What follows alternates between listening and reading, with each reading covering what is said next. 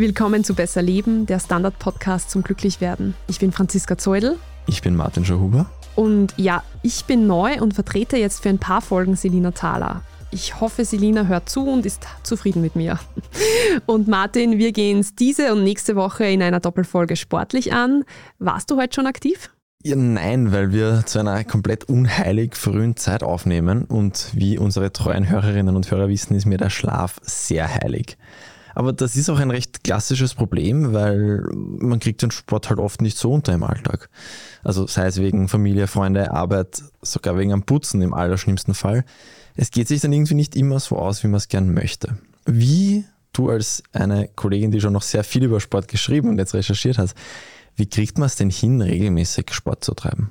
Ja, das ist eines der Grundprobleme damit mit dem Sport. Es gibt da ein paar sportpsychologische Tricks, Martin. Also, Nummer eins.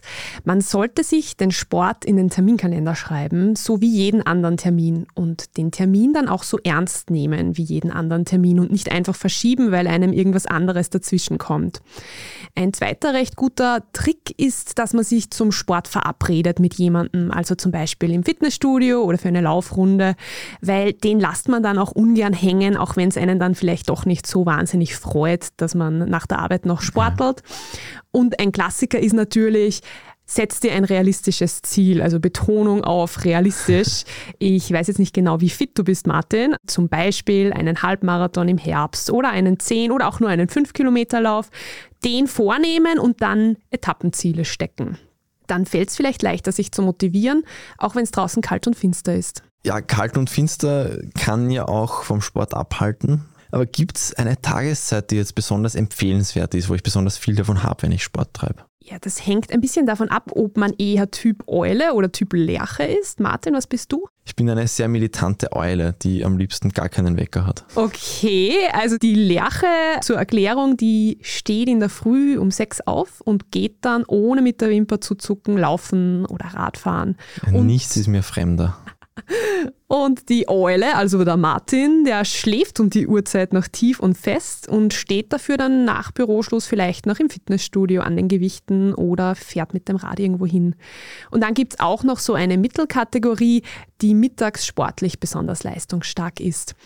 All das hängt vom zirkadianen Rhythmus ab. Also das ist die innere Uhr und die bestimmen deine Gene. Ich habe vor einiger Zeit, das habe ich urspannend gefunden, gelesen, warum das so ist angeblich soll sich das evolutionär rausgebildet haben, weil natürlich, wenn alle in der Nacht zur selben Zeit schlafen wollen, bist du in der Nacht ungeschützt. Und das ist nicht wahnsinnig gut. Deswegen dürfte das evolutionär immer sich so rausgebildet haben, dass ein Teil so, ein Teil so, dass immer jemand aufpasst, dass der Säbelzahntiger nicht vorbeischaut. Cool, ist nur für den Büroalltag halt nicht ganz so praktisch, aber früher war es sicher ideal. Genau, wäre gut, wenn der Büroalltag sich dem auch wieder ein bisschen mehr anpasst. Das wäre super, ja, da hast du recht. Aber zurück zur richtigen Tageszeit für Sport. Aus Studien weiß man, dass die Auswirkung von Bewegung auf den Körper je nach Tageszeit variiert. Vor kurzem erst gab es dazu eine viel beachtete Studie, für die man Labormäuse entweder in der Früh oder am Abend auf ein winzig kleines Laufband geschickt hat. Ich finde die Vorstellung ja irgendwie sehr süß. Und bei den Mäusen wurde je nach Tageszeit ganz unterschiedliche Stoffwechselprozesse angestoßen. Ob das beim Menschen auch so funktioniert, ob wir wie Labormäuse funktionieren, das muss natürlich noch erforscht werden. Aber es könnte sein, dass morgendliches Training eher den Fettabbau fördert und auch sonst weitere Vorteile bietet natürlich. Und im Gegensatz dazu am Abend könnte sein, dass es sich zum Beispiel auf den Blutzucker besser auswirkt. Ja, wie gesagt, da braucht es noch viel mehr Studien. Ich wüsste vor allem gern, ob diese Mäuse mit putzigen kleinen Mäusestirnbändern auf diesem putzigen kleinen Mäuselaufrad waren. Ah, das wäre sehr süß. Ich würde gerne ein Foto sehen, ja. ja. Aber okay, also jetzt heißt das für mich als arme Eule, die von der Biologie offenbar benachteiligt ist, was das betrifft, hm. muss ich mir jetzt den Wecker auf 5.30 Uhr stellen, dass ich vor der Arbeit noch Sport machen kann. Also lassen wir mal die Kirche im Dorf. Du weißt das ja selber, beim Profisport wird natürlich an jeder Schraube gedreht. Da schaut man genau, zu welcher Tageszeit ist man am leistungsstärksten.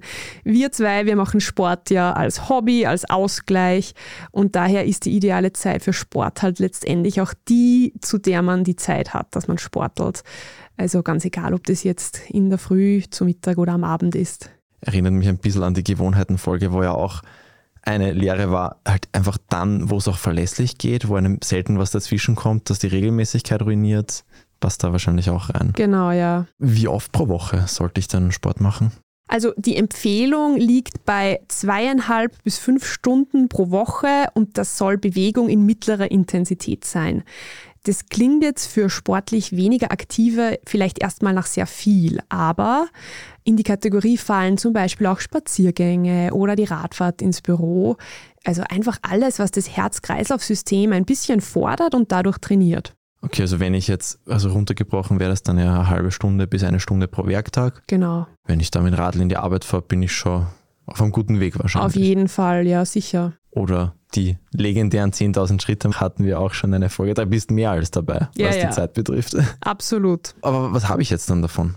Also wer sich an die Empfehlungen hält, der senkt beispielsweise die Wahrscheinlichkeit an Herz-Kreislauf-Erkrankungen zu erkranken, an Diabetes Typ 2 und unterschiedliche Krebsarten beugt man auch vor. Aber regelmäßige Bewegung wirkt sich natürlich auch positiv auf die Psyche aus. Damit werden wir uns in der nächsten Folge ganz genau beschäftigen. Und Bewegung verbessert auch die Schlafqualität. Aber der unmittelbarste Effekt von Ausdauertraining ist, du wirst ziemlich schnell merken, dass der kurze Sprint zur Straßenbahn nicht mehr so anstrengend ist, wie er es vorher war. Oder das hast du sicher auch schon bemerkt. Ja, ich finde es tatsächlich relativ motivierend, wie schnell man das merkt. Mhm. Muss man jetzt ja nicht drei Monate lang jeden zweiten Tag laufen gehen, dass man einfach schon, ja, genau solche Sachen. Oder der Aufzug kommt nicht, gehe ich die sechs Stockwerke halt zu Fuß, tut dann auch ein bisschen weniger weh. Absolut. Ich finde, der Alltag wird dann einfach irgendwie weniger anstrengend und freudvoller. Ja. Okay, aber das ist jetzt Ausdauertraining, muss man, glaube ich, auch ein bisschen separat vom Krafttraining sehen und sollte ja idealerweise, glaube ich, beides machen. Ja, guter Punkt, Martin. Auch dazu gibt es offizielle Empfehlungen, nämlich an zwei oder mehr Tagen muskelkräftigende Übungen durchführen, bei denen alle großen Muskelgruppen berücksichtigt werden. Das klingt jetzt einmal ein bisschen abstrakt. Martin, wie alt bist du? 28? Okay, du hast noch ein bisschen Zeit, weil die schlechte Nachricht ist jetzt, ab dem 30. Lebensjahr beginnt dein Körper Muskelmasse abzubauen. Uh, das heißt, okay, zwei Jahre noch Chance auf Bodybuilder-Karriere. Ja, würde ich mich jetzt beeilen an deiner Stelle. Danke, das war besser lebend. Ja, ich mache alleine weiter. Aber Martin, eine gute Nachricht habe ich jetzt auch für dich. Du kannst dem gegensteuern und darum ist Krafttraining so wichtig und zwar in jeder Phase deines Lebens. Und ganz besonders, und das wird immer mehr empfohlen, ist es für ältere Menschen wichtig, dass sie ihre Muskeln trainieren, weil sie dann im Alter länger selbstständig leben können. Damit lässt sich zum Beispiel die Gefahr von Stürzen und damit einhergehenden Verletzungen reduzieren. Also mit ein bisschen baue ich noch auf vielleicht und ab 30 sollte ich dann ein bisschen machen, dass ich einfach nicht abbaue. Ja, kommt jetzt auf die Kann man wahrscheinlich auch, wenn man sich sehr anstrengt, kann man ja wahrscheinlich auch mit 40 dann noch aufbauen, aber wenn man nichts macht, wird es weniger. Ja, also du musst dich jetzt nicht total stressen. Es gibt sicher auch Bodybuilder über 30. Okay. Du schaffst das noch. Gott sei Dank, der Traum lebt. aber was genau soll ich denn machen, wenn ich meine Muskeln jetzt gezielt trainieren will? Also man kann Krafttraining recht unkompliziert daheim im Wohnzimmer, Matte ausrollen und mit Eigenkörpergewicht angehen. Das sind die klassischen Übungen, die wir eh beide kennen. Kniebeugen, Liegestütz zum Beispiel. Wobei Liegestütz viele Menschen relativ schmerzhaft falsch machen, sehe ich öfters. Okay. Beim Klettern beim Aufwärmen. Also mir wurde mal gesagt, man soll schauen, dass die Ellbogen jetzt nicht komplett im 90-Grad-Winkel rausgehen, weil dann die halt komplett überbelastet werden. Okay, ein guter Tipp. Schade, dass wir kein Video haben, dann könnte uns der Martin jetzt zeigen. Gott sei Dank haben wir kein Video, deswegen muss der Martin jetzt nicht zeigen und sich nicht blamieren. Ein anderes Mal vielleicht, ein anderes Mal. Aber irgendwann einmal sind dem Eigenkörpergewicht natürlich dann auch Grenzen gesetzt und wer sich darüber hinaus fordern und so richtig sichtbar Muckis aufbauen will, der muss sich dann irgendwann auch einmal an schwerere Gewichte trauen. Studien dazu, wie man das Muskeltraining jetzt besonders effektiv angeht, gibt es wie Sander mehr und dann gibt es noch einmal mehr Theorien dazu in den Muckibuden. Ja, ich bleibe jetzt mal bei der Wissenschaft, würde ich sagen. Ich bin jetzt gespannt, ob mein bisheriges Wissen, ich mache gerade Anführungszeichen in die Luft, ob das mehr Kategorie Muckibude ist oder mehr Kategorie Wissenschaft. Also eine amerikanische Studie ist 2019 eben der Frage nachgegangen, wie lang das ideale Krafttraining eigentlich dauern soll. Und die Studienteilnehmer, sie waren alle männlich, führten acht Wochen lang dreimal pro Woche sieben Übungen an Geräten aus. Mit dem einen Unterschied, dass eine Gruppe mit nur einem Set, eine mit drei Sets und die dritte mit fünf Sets das Ganze machte. Also konkret heißt es, eine Gruppe hat dreimal in der Woche 13 Minuten lang gepumpt und die fleißigere Gruppe, die hat dann schon fast 70 Minuten lang gepumpt, dreimal in der Woche. Und das Spannende daran ist, nach den acht Wochen hatten die Faulpelze und die Streber ähnlich viel Kraft und Kraftausdauer gewonnen wie die Fleißigen. Also dafür reichen tatsächlich dreimal 13 Minuten in der Woche. Das ist eigentlich recht überschaubar. Da kann zumindest ich jetzt nicht die Ausrede verwenden, oh Gott, oh Gott, ich arbeite zu viel, das geht sich nicht aus. Das ist dann schon eher eine Frage des Willens wahrscheinlich. Wahrscheinlich. Aber es muss doch irgendeinen Unterschied noch machen, ob ich jetzt da mehr als eine Stunde oder eine Viertelstunde. Absolut, ja sicher. Nämlich bei den sehr fleißigen, die eben 70 Minuten dreimal in der Woche gemacht haben, hat sich das Muskelvolumen dann schon deutlich, also die haben deutlich mehr Muckis aufgebaut okay. als die Faulpelze. Also der Arnold Schwarzenegger würde das vermutlich bestätigen. Ich vermute mal, der ist auch eher typ. Ja, oder ich in zwei Jahren. Oder du in zwei bis zehn Jahren. Also schauen wir mal. Aber okay, aber das heißt also quasi, wenn es dann nur um die Kraft geht, wenn man es gescheit macht, muss man es jetzt nicht ewig lang machen. Genau, also es, es kommt immer darauf an, welche Ziele du dir setzt, aber wenn du jetzt einfach zum Beispiel eben fürs Klettern ein bisschen Kraft aufbauen willst, dann musst du dich jetzt nicht total schinden im Fitnessstudio stundenlang. Aber für die meisten, mittlerweile auch für Frauen, traditionell eher für Männer, ist ja kein unwesentlicher Faktor, dass man die Muskeln noch sieht. Jetzt werden sich deswegen sicher viele unserer Hörerinnen und Hörer fragen, ja, wie lange dauert es denn, bis ich da auch einmal die Muskeln wirklich sehe? Das ist natürlich die große Frage. Ein paar Monate sind es ja jetzt noch bis zur Schwimmbadsaison. Theoretisch könnte sich das jetzt schon noch ausgehen, dass sich dann der eine oder andere Muskel ein bisschen abzeichnet. Wobei, da muss man auch dazu sagen, das hängt auch immer stark von der Ernährung ab. Also viele Menschen haben ja theoretisch ein Sixpack, es ist nur unter einer dicken Fettschicht begraben. Darum sieht man es nicht. Ja, ich bin sicher, irgendwo da unten ist bei mir auch ein Sixpack. Ganz, ganz sicher, ja. Aber wenn wir jetzt da schon beim Thema sind, das interessiert natürlich wahnsinnig viele Leute. Und das ist wahrscheinlich das meist gegoogelte Thema beim Sporteln. Welche Sportarten sind denn besonders gut zum Abnehmen? Es ist die Frage aller Fragen. Forscher der Harvard Medical School führen dazu seit 2004 eine Liste, bei welcher Sportart man wie viele Kalorien verbrennt. Also das hängt natürlich immer auch von Alter, Geschlecht und Gewicht ab. Aber es lässt sich sagen, bei extrem schnellen Laufen, und da reden wir jetzt von 15 km/h, verbrennt man in 30 Minuten so in etwa etwa 450 Kalorien. Das ist schon sehr viel. Aber ich weiß jetzt nicht, wie schnell du läufst. Ich schaffe so ein Tempo. Ich schaffe so ein Tempo, hat leider keine zwei Minuten. Es wäre zum kurzfristigen Gewichtsverlust großartig, weil ich mich komplett auskotzen würde, wenn ich das jetzt versuche, das durchzuhalten länger. Ja, ist, finde ich, nett von Harvard, dass die da davon ausgehen, dass man sowas leisten kann, aber ich glaube, ein anderes Tempo wäre für mich realistischer. Aber sollte man nicht einfach auch um des Abnehmens willen den Sport machen, der einem, abgesehen davon, dass ja das Abnehmen in der Küche stattfindet hauptsächlich, sollte man nicht einfach den Sport machen, der einem taugt, weil man den dann auch länger macht wahrscheinlich und wo wahrscheinlich mehr Freude dabei hat? Ja, du hast absolut recht. Also ich glaube, es bringt überhaupt nichts, dass man sich zu irgendeinem Sport zwingt, der angeblich hunderte Kalorien verbrennt. Wenn es einem keinen Spaß macht, wird man nicht dabei bleiben. Letztendlich geht es beim Abnehmen darum, ein Kaloriendefizit zu erreichen. Also ganz einfach, weniger Kalorien zuzuführen, als man verbrennt. Da hilft Sport, aber wie du eh schon sagst, in Wahrheit ist die Ernährung halt auch ganz entscheidend. Gut, wir machen jetzt eine kurze Werbepause. Da gehen sich fünf schöne Liegestütze aus auf jeden Fall. Oder ein paar Kniebeugen oder auch Hampelmänner. Ich werde filmen. ein Job mit mehr Verantwortung wäre super.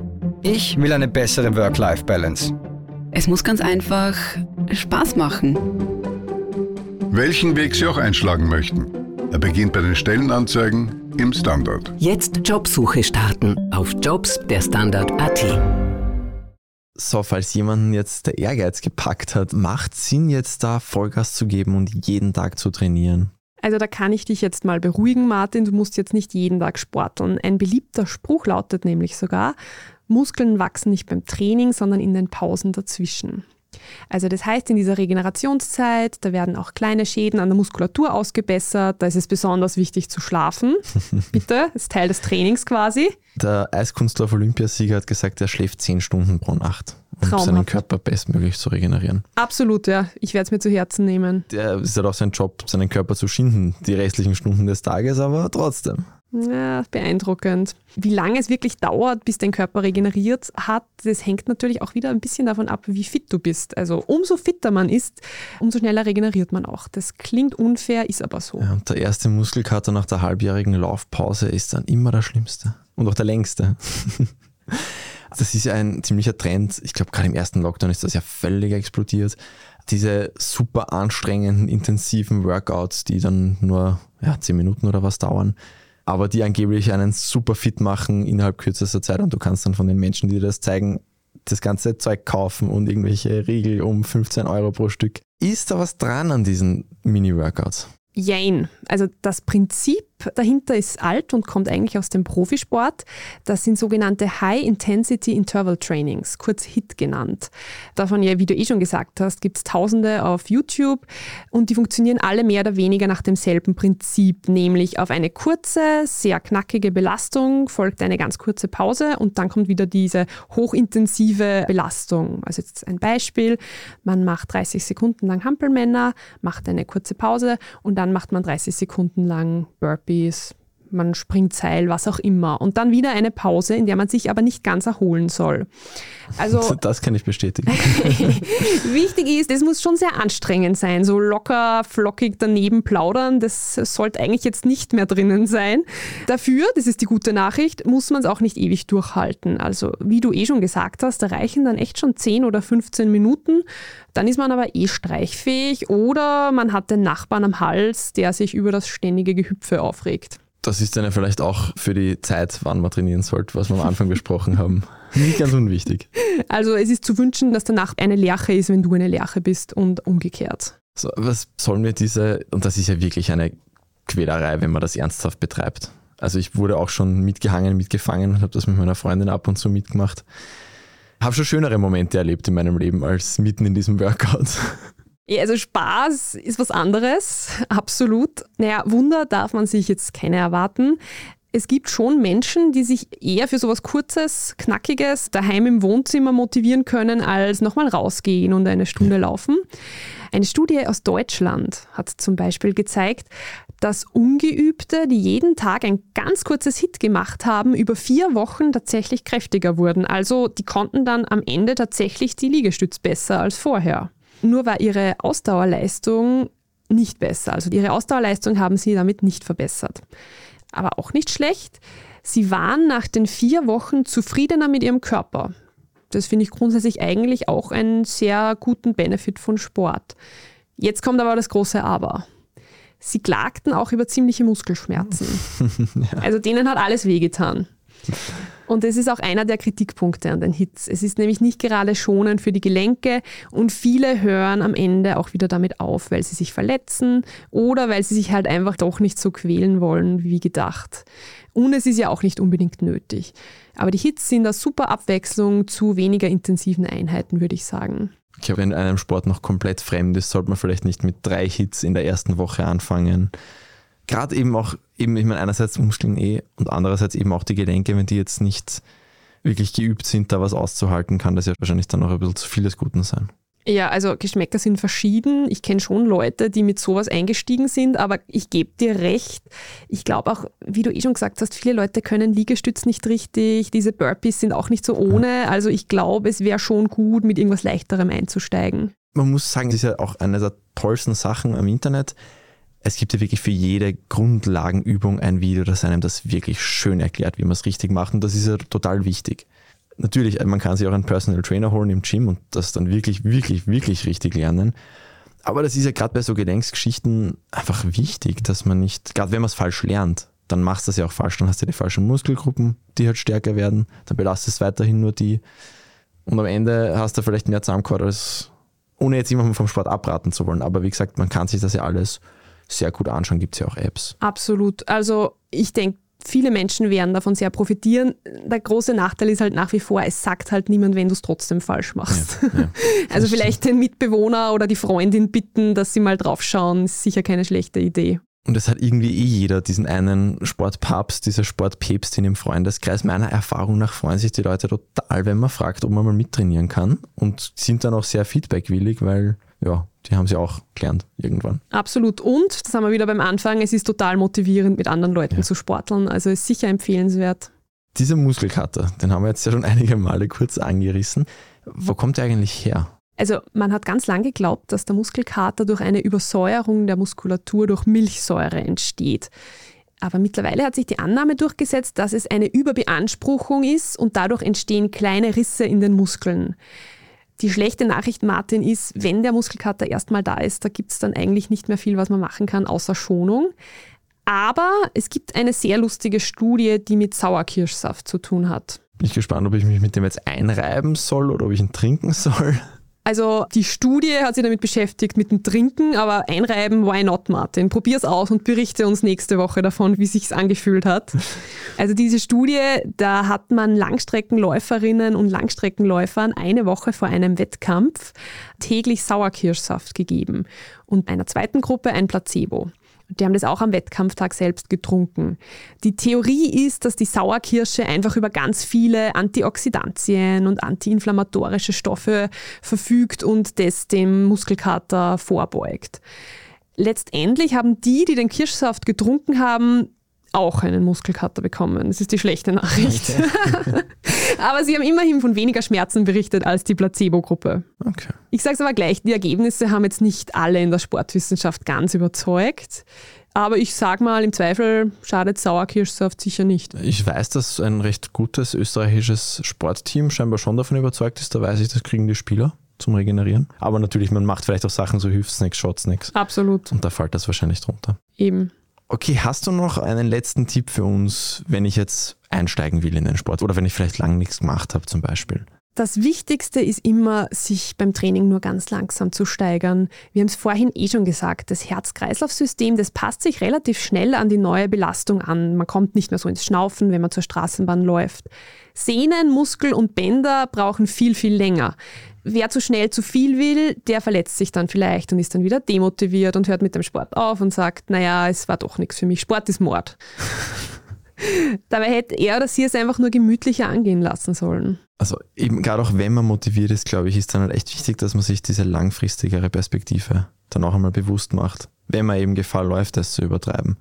Dass man auch sagt, ich will abnehmen, aber ich tue mir wahrscheinlich mehr gefallen, wenn ich mich jetzt nicht komplett übertrainiere. Und das geht ja auch im Kleinen ein bisschen. Also sich vielleicht nicht so wegschießen, dass man vier Tage keinen Sport machen kann, sondern so, dass man drei Tage oder zwei Tage später wieder was machen kann. Und dass man Spaß dabei hat und, und das uns gern wieder macht und sich nicht ewig dafür motivieren muss, ja. mit dem Schweinehund ausdiskutieren muss, ob man überhaupt jemals wieder Sport machen will oder nicht. Ja, ich meine, das ist ja auch ein gutes Stichwort. Die Frage aller Fragen im Podcast, der Besser Leben, der Standard-Podcast zum Glücklichwerden heißt. Was ist denn die beste Sportart zum Glücklichsein? Gibt es da Erhebungen? Das wird dich jetzt wiederum glücklich machen. Eine Studie der London School of Economics hat nämlich gezeigt, dass Menschen, die Teamsportarten machen und die mit ihrem Team auch zufrieden sind, auch in ihrem Leben abseits des Sports glücklicher sind. Ja, damit ein Hoch auf das große Standard United. Das letzte Spiel in meiner Abwesenheit, aber doch wieder gewonnen. Aber es können ja schon auch Einzelsportarten, Einzeltrainings glücklich machen, oder? Absolut. Eine finnische Universität wiederum hat vor einigen Jahren mal herausgefunden, dass man nach einem HIT-Training am glücklichsten ist, was mit der Ausschüttung bestimmter Hormone zu tun hat. Schlüsselwort nach, in dem Fall nach meiner Erfahrung. Also das habe ich schon auch erlebt, bei allem Leiden, das man empfindet währenddessen danach ist sie wirklich cool. Danach geht es einem eigentlich immer besser, außer man verletzt sich und es geht einem schlechter. Aber ich glaube auch, dass es der Stolz ist, dass man die Schinderei ja. überlebt hat und darum geht es einem so gut danach und darum macht man es dann auch wieder. Ja. Also ich würde sagen, jetzt abgesehen von diesen Studien, Hauptsache, man findet eine Bewegungsform, die einem Spaß macht. Ja. Und nur dann wird man es langfristig machen. Das zahlt sich nicht nur für den Körper aus, sondern eben auch für die Psyche und inwieweit und wie das funktioniert, das werden wir uns nächste Woche anschauen. Martin, welche Sportart macht dich jetzt besonders glücklich? Also, obwohl ich eigentlich mehr Zeit ins Klettern investiere, am meisten Spaß machen mir eigentlich Fußball und Basketball. Also schon eigentlich ja, die Teamsportarten. Wie ist das bei dir? Ja, ich bin gar kein Teamplayer anscheinend, zumindest nicht beim Sport, weil ich gehe am liebsten alleine laufen. Das finde ich so richtig schön meditativ. Und ich werde jetzt auch noch eine Runde drehen. Ich bin jetzt motiviert. Und ich hoffe, ihr seid es auch. Ja, mir hat Laufen vor gestern Spaß gemacht. Ich war sehr schockiert. Ich hatte einen guten Podcast im Ort. Das ist ja auch sowas. Man kann ja auch vielleicht dann das ideale Setting für sich finden. Sei das jetzt eben Musik, sei das ein Podcast, wie es einem halt dann besser läuft. Oder sei das auch Vogelgezwitscher, wenn man in der Natur laufen gehen kann. Absolut. Mir hilft auch manchmal, wenn ich gar nicht motiviert bin, telefonieren beim Laufen. Ja. Geheimtipp. Okay. Gut, wenn ihr uns jetzt schreiben wollt, was ihr am liebsten für Sport macht oder sonstiges Feedback habt, Kritik habt, Fragen habt, Themenvorschläge sind ganz besonders willkommen immer. Dann schreibt uns bitte eine Mail an besserleben.derstandard.at. Alles zusammengeschrieben. Besserleben.derstandard.at. Sonst, wir freuen uns, auch die Franziska freut sich sehr, wenn ihr uns jetzt auf Spotify, auf Apple Podcasts, gerne auch auf kleineren Podcast-Apps abonniert. Und wo immer das möglich ist, freuen wir uns auch über eine 5-Sterne-Bewertung. Das war Besser Leben, der Standard-Podcast zum Glücklichwerden. Ich bin Franziska Zeudel Ich bin Martin Schauhuber und diese Folge wurde produziert von Christoph Grubitz. Ciao! und bis nächste Woche.